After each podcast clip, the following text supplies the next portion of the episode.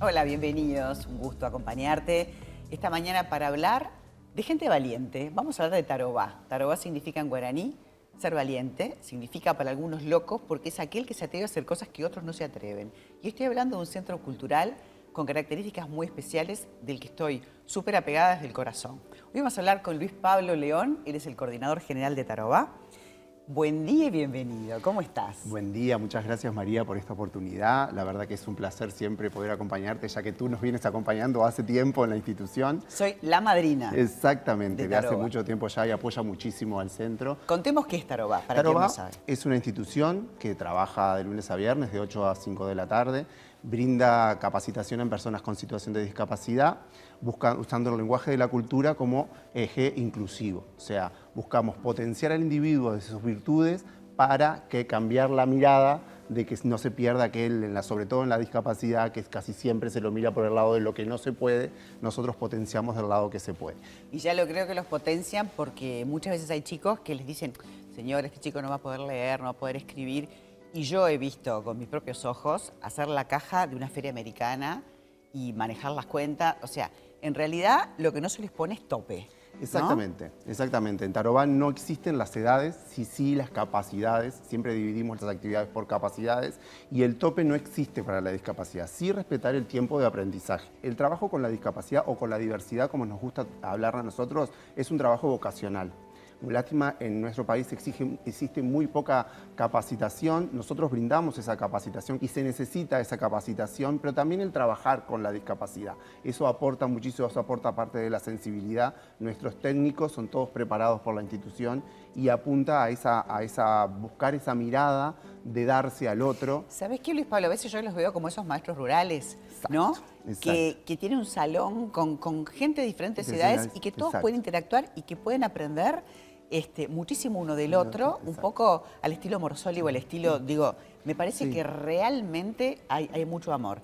Y se aprende todo lo curricular, a leer, a escribir, se aprende historia, geografía, hasta idiomas, y también se aprenden a hacer cosas. Por ejemplo, sé que tienen taller de huerta, de taller meditación. De huerta, taller de gastronomía, taller de este, meditación. Hay muchas cuestiones que lo que aportan a la autonomía. Entonces, al potenciar esa parte de autonomía, podemos inculcar otro tipo de conocimientos, como lo académico, que es toda esta base de, como decimos nosotros, la mañana es lo, más estrictamente de trabajar la cabeza, como digo yo, hablando mal y pronto, y en la tarde el cuerpo, pero, todo está a servicio. Radio, tienen talleres de... Exactamente. Y las artes son importantes. Las artes son importantes porque a través del arte nosotros sanamos autoestima. Al sanar autoestima le damos al individuo la posibilidad de, sin querer, aprender otras cosas que no están preparadas para, poder subirse a las tablas y para poder este, ser un personaje y aprender un guion hay que aprender a leer. Eh, exactamente. Hay profesoras de, piano, de, órgano hay gente que se ha capacitado y que es impresionante la entrega y uno hasta las lágrimas cuando los va a ver al teatro porque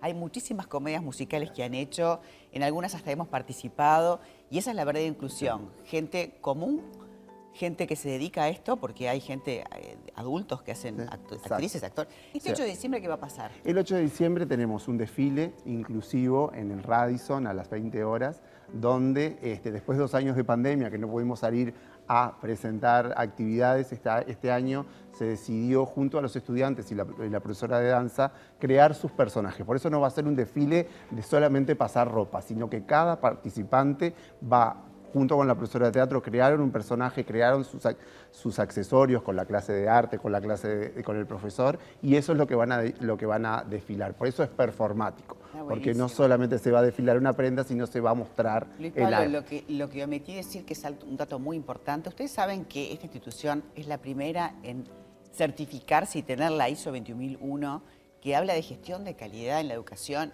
es la primera institución del Uruguay que tiene esta ISO. Y eso habla de no solo la certificación, de, la transparencia, de lo bien organizado que está, de lo ejemplarizante que es, ¿no? Menos mal que tenemos a María como nuestra madrina, porque a nosotros nos da un poquito de, de, culpa decir esa cuestión, porque somos, la, primer, somos la primera institución a nivel de Uruguay que trabaja con discapacidad, que está certificado en la norma 21001.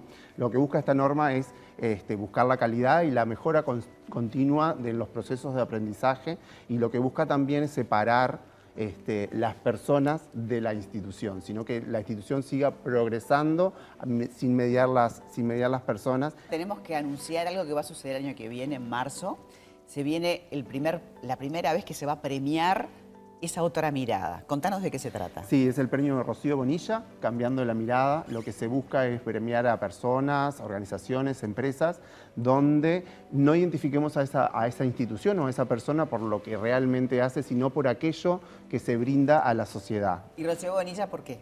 Y Rocío Bonilla es la madre de Fernando Recoba, es la precursora de Tarobá, inconscientemente fue la que sembró las bases para que Tarobá se genera, me, me pongo nervioso y me, y me hizo todo porque yo trabajé con ella y fue un ser este, muy eh, especial. muy especial que sigue estando el espíritu, ¿verdad? sigue estando el espíritu. Bueno, un poco dando titulares porque acá van a poder también apoyar empresas, se va a hacer en el Radisson, va a ser una cena donde vas a poder comprar el ticket y vas a poder participar de ese premio, ese, ese premio al estilo Oscar, así va a ser. Exacto. Este, pero nos encantaba, bueno, anticiparnos y contarlo. Exacto. Gracias por lo que están haciendo, sigan trabajando y los felicito. Y los esperamos. claro, basta para ustedes.